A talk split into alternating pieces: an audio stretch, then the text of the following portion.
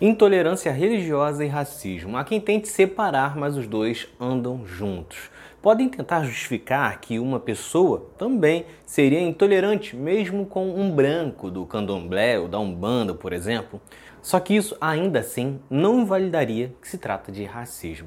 Assim como também pode argumentar que tem negros evangélicos ou católicos que também são intolerantes a essas religiões de matriz africana. Porém, também não invalidaria que se trata de racismo.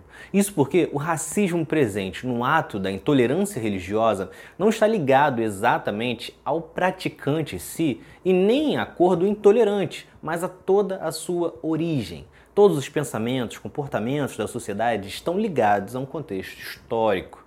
Religiões de matriz africana estão ligadas diretamente à população que foi escravizada no país estão ligados à população que foi marginalizada por uma elite branca após a abolição. Por séculos, religiões de matriz africana foram proibidas, forçando o sincretismo religioso, no qual a população negra tinha que esconder seus símbolos por trás de imagens católicas. Toda essa religiosidade foi reprimida e discriminada desde a sua origem, e isso se manteve mesmo após a abolição.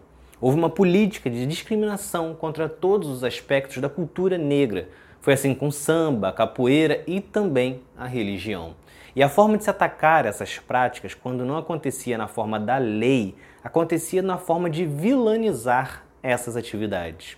Com isso, criou-se uma ideia de que religiões de matriz africana eram algo do mal, perverso e cruel.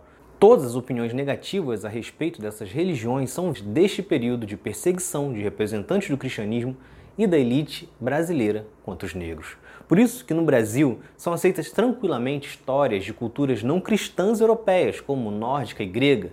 Um evangélico, um católico assiste filmes de Thor, Hércules, Loki e tantos outros.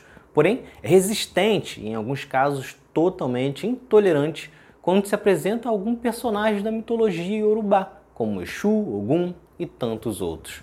Portanto, é preciso tratar os problemas com os nomes que eles carregam. A intolerância religiosa anda ao lado do racismo.